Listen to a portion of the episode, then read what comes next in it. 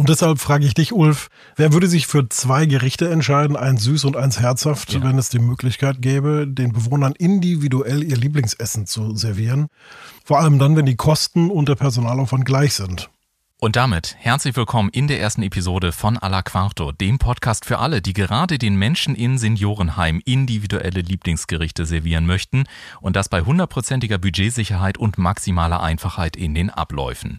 In dieser Episode erfahren Sie unter anderem, warum es gerade beim Thema Essen so lange keine echte Innovation gab, was sich jetzt ganz konkret ändert und welche Vorteile all das für Sie ab dem ersten Teller künftig bringt. Los geht's. Hallo Arndt. Hallo Ulf. Vielen Dank, dass du dabei bist. Alla Quarto, das kann man schon mal sagen und ich glaube, den Beweis werden wir auch antreten, ist eine echte Revolution, mhm. ist eine wirkliche Innovation, ist eine Disruption, dementsprechend natürlich auch vor allen Dingen für Innovatoren geeignet. Aber bevor wir zu all diesen ganzen Themen kommen, was dahinter steckt, wie ist es überhaupt dazu gekommen, dass ihr euch ähm, mit der Frage von Essensverpflegung in Seniorenheim komplett neu aus einer anderen Perspektive auseinandergesetzt habt? Ja, ich glaube, die Frage ist entscheidend, weil wir kommen ja eigentlich aus dem Lebensmittelhandel und aus der Logistik ja. und liefern Gastronomen oder Großverbrauchern Zutaten für Profis. Aber in dem Zuge haben wir auch festgestellt, in wie vielen Zwängen unsere Kunden stehen, wem sie da alles gerecht werden müssen. Und gerade bei den Seniorenheimen gibt es knallharte kaufmännische Kennziffern und es ist immer so ein Spagat zwischen den wirtschaftlichen Zwängen und den Menschen, die ja da eigentlich im Mittelpunkt stehen müssen. Oft werden Hotels und Seniorenheime ja miteinander verglichen. Mhm. Und ich finde, dass die Nähe zu den Gästen in einem Seniorenheim noch viel, viel intimer ist als in, in einem Hotel. Und da ist es ja schon oft sehr intim. Und spricht man mit den Bewohnern und deren Angehörigen, dann ist eins klar, bei der Auswahl von einem Seniorenheim ist Essen immer unter den Top 3 der Kriterien. Und am Ende passiert eins, Umzug in ein Seniorenheim heißt, Selbstbestimmtheit aufzugeben.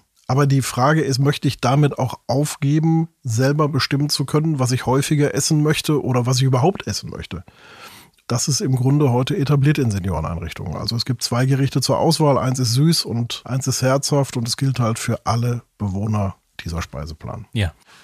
So richtig etablierte Lösung würde ich sagen, aber keiner ist glücklich damit. Das ist vielleicht das größte Dilemma und je älter ich werde, desto mehr kann ich ja feststellen, Essen ist irgendwie was Besonderes. Ich verbinde da tolle Erinnerungen an glückliche Momente oder ich habe so ein bisschen die Sorge auf, was passiert, wenn ich am Ende nur noch zwei Essen zur Auswahl bekomme.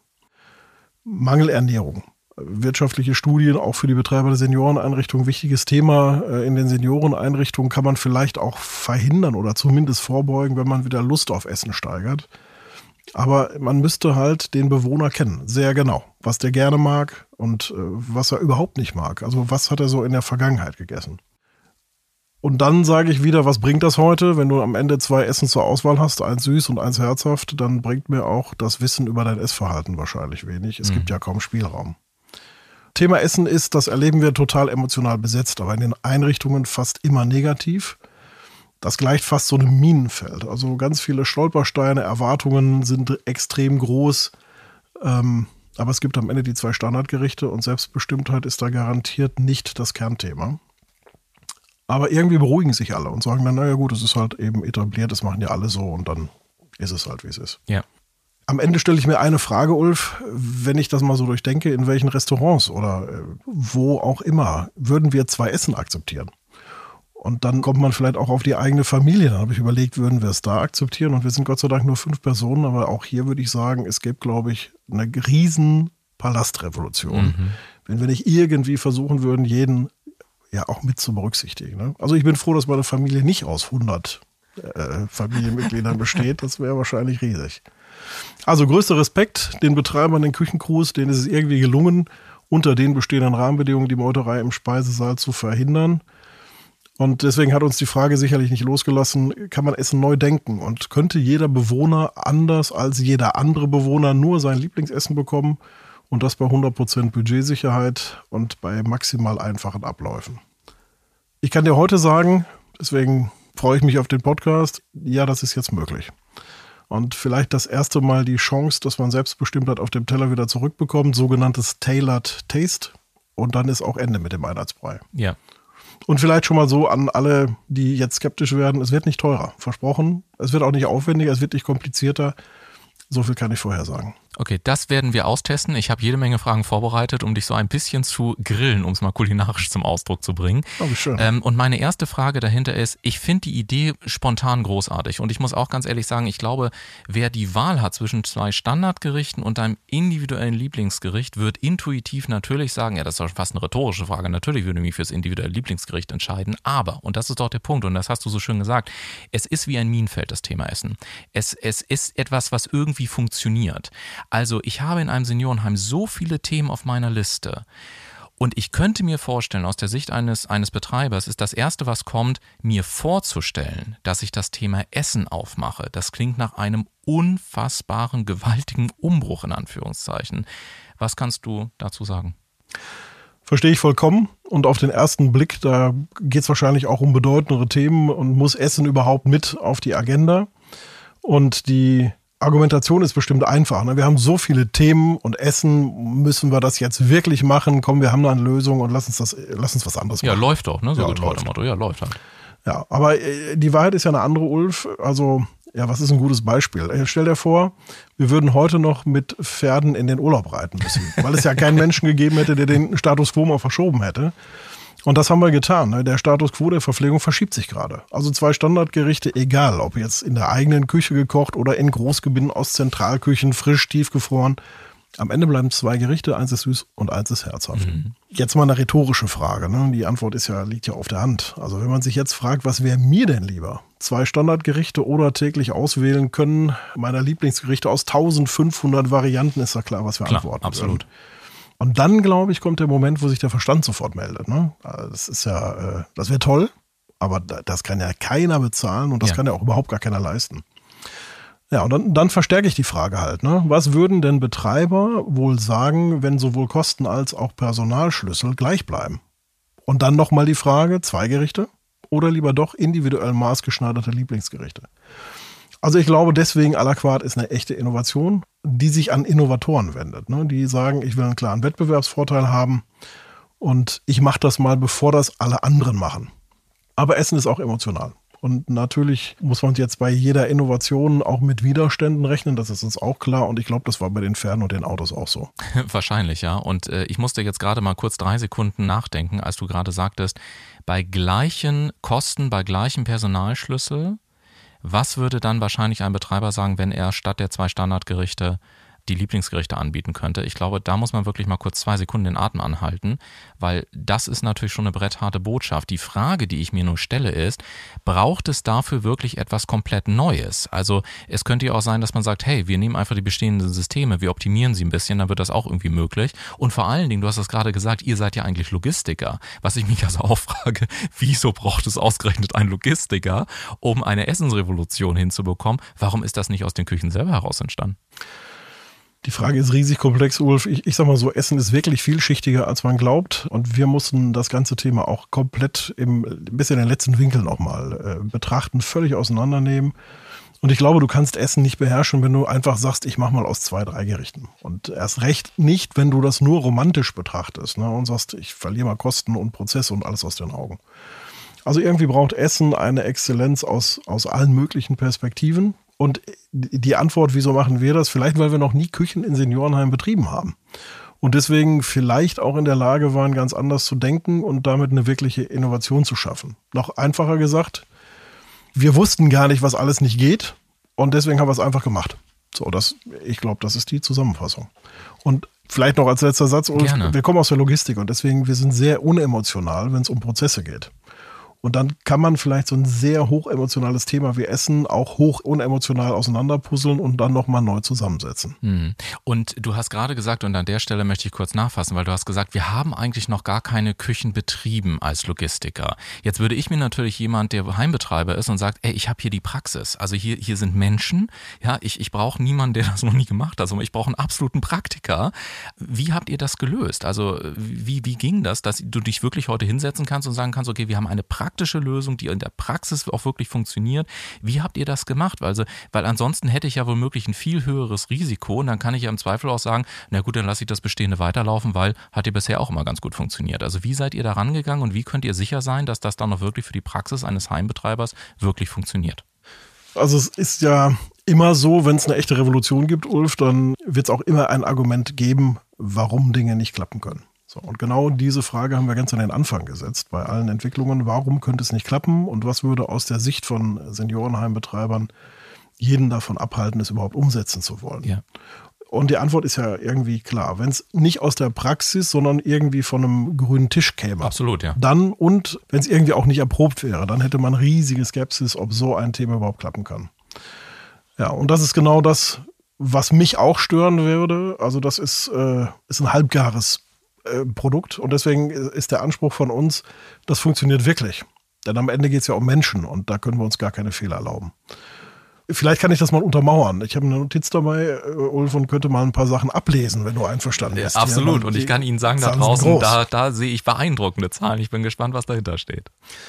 Also wir sind ja jetzt 30 Monate in der Entwicklung und wir haben insgesamt 25.050 Mitarbeiterstunden investiert. Das ja, könntest du vergleichen mit 6.500 Mal den Film Titanic gucken oder einfach dreimal zu Fuß um die Erde zu laufen. Wenn das Wasser nicht wäre, ne? Wenn das Wasser, ja, wenn das Wasser nicht, wäre. Ja, genau. Schwimmen dauert, glaube ich, länger als Wahrscheinlich, laufen, ne? ja. ja. Und dann muss man die Produkte sicher machen. 8120 mikrobiologische Untersuchungen wurden durchgeführt, bewertet und waren die Grundlage für die Entwicklung. Dann wollten wir wissen, was machen Top-Entscheider im Care-Markt. 450 Top-Entscheider haben wir eingeladen, haben für die gekocht und haben die befragt.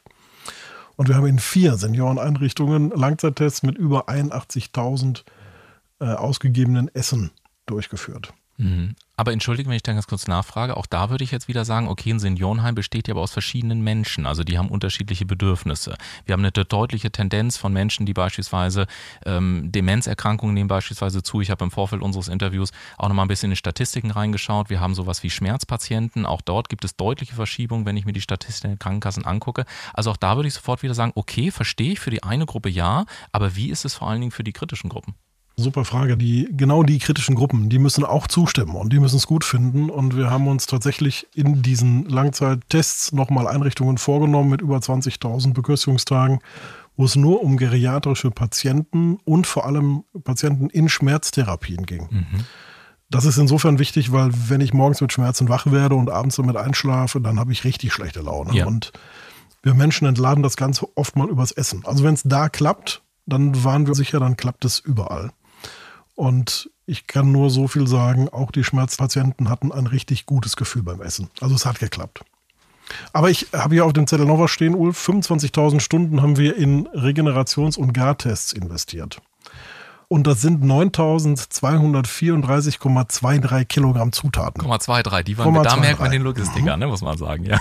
Wenn du das umrechnest, dann sind das aber, das ist nur ungefähr 20.000 Gerichte. Und vom Gewicht her, ja, ganzes Vergleichen mit zwölf ausgewachsenen Braunbären und einem kleinen Hund. Und die haben wir alle aufgegessen. Und äh, deswegen bin ich ganz froh, dass es ein Audio-Interview ist und uns keiner mehr sieht. Wir versuchen das noch abzutrainieren. Da wünsche ich euch viel Spaß dabei. Das ist dann allerdings sozusagen ein anderes Programm und nicht Teil des Podcastes. Aber man merkt dabei natürlich vor allen Dingen eins, auch eure Leidenschaft, die ihr in das Thema investiert habt. Du hast es gerade schon gesagt, das, was da rausgekommen ist, das nennt ihr à la quarto. Gib uns doch mal einen kurzen Überblick, woraus dieses ja, System am Ende des Tages besteht. Ja, Quarto hört sich ein bisschen technisch an und äh, hat aber einen Grund und einen Hintergrund. Quarto heißt übersetzt das vierte und deswegen glaube ich, kann man es schnell zusammenfassen. Es gibt vier Kompetenzen, die wirklich alle notwendig sind, um dieses revolutionäre und andere Verpflegungssystem auf den Weg zu bringen. Das ist Logistik, Beschaffung, Produkt und Digitalisierung, also auch so ein bisschen die DNA eines mhm. Logistikers sicher. Und so viel schon mal vorab. Das Thema Produkte hat uns selber überrascht. Wir haben immer gedacht, der Bereich ist super besetzt und dann stellten wir fest, wir brauchten eine ganz eigene Produktkategorie, die wir erstmal entwickeln mussten.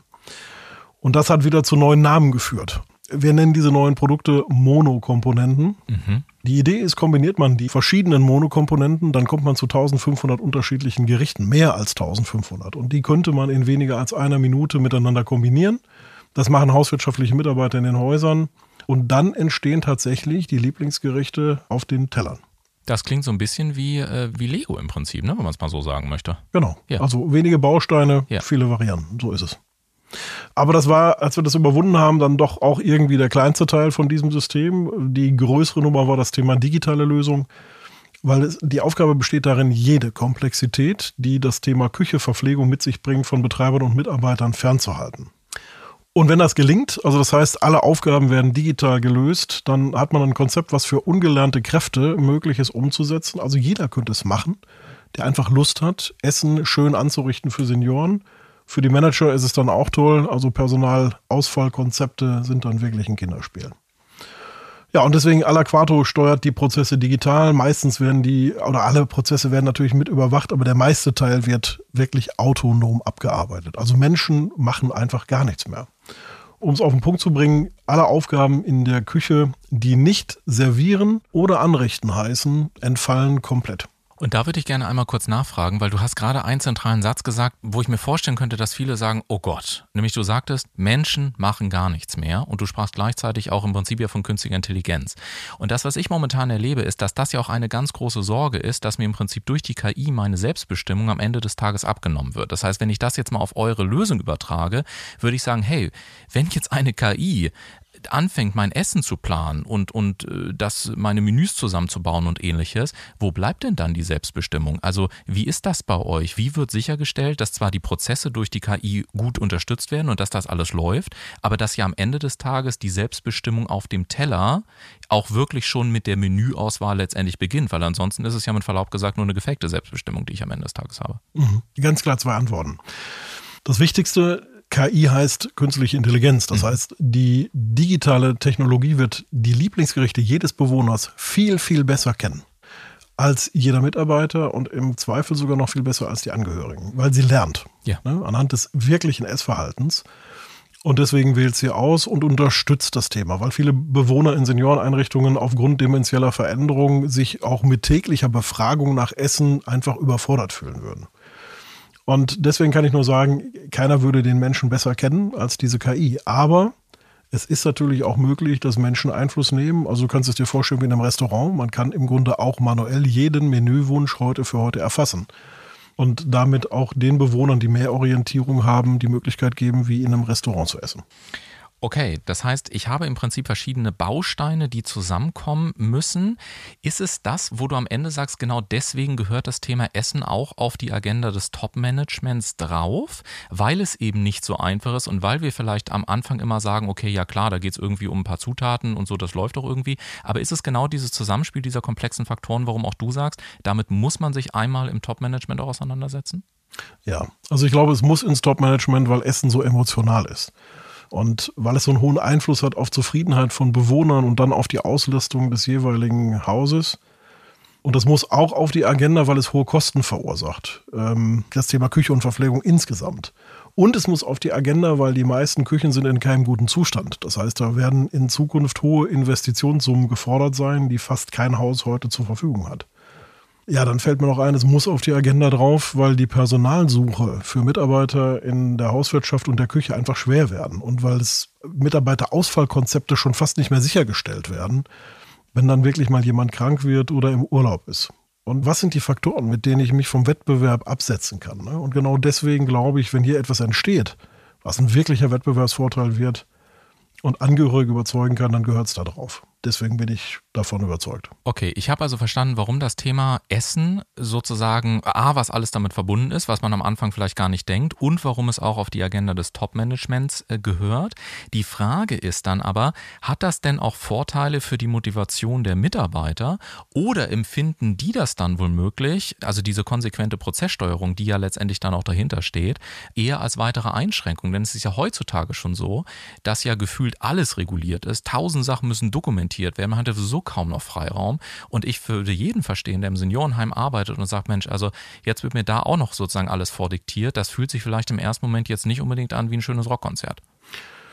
Wahrscheinlich muss man sagen, beste Gastgeber haben auch immer die zufriedensten Mitarbeiter. Ja. Und ich sag mal, klare Abläufe, strukturierte Prozesse, das ist, das ist wie eine Leitplanke. Und was ist die größte Sorge der Mitarbeiter? Die haben Angst davor, Fehler zu machen oder überfordert zu sein. Und das wird dadurch deutlich gesenkt. Krankenquote sinkt in der Regel. Und vor allem wird die Mitarbeitersuche viel, viel einfacher. Du kannst in 60 Minuten das System erlernen und einfach Leute finden, die richtig Lust dazu haben, Essen auf den Tellern anzurichten und zu servieren. Und am Ende schafft dieses System eine klare Aufgabenverteilung, Ulf. Also ich sag mal, alles zusammengefasst, organisatorische oder administrative, wird von Algorithmen, künstlicher Intelligenz und so weiter übernommen. Und die Tätigkeiten, die wirklich auf den Gast wirken, so wie schönes Anrichten auf dem Teller oder liebevoll servieren, die machen die Mitarbeiter im Haus. Und deswegen, was gibt es Schöneres, als dem Mitarbeiter die Chance zu geben, die Lieblingsgerichte auf dem Teller anzurichten? Und für die Heimbetreiber natürlich eine völlig neue Option zum Thema Mitarbeitersuche und Auswahlkonzept.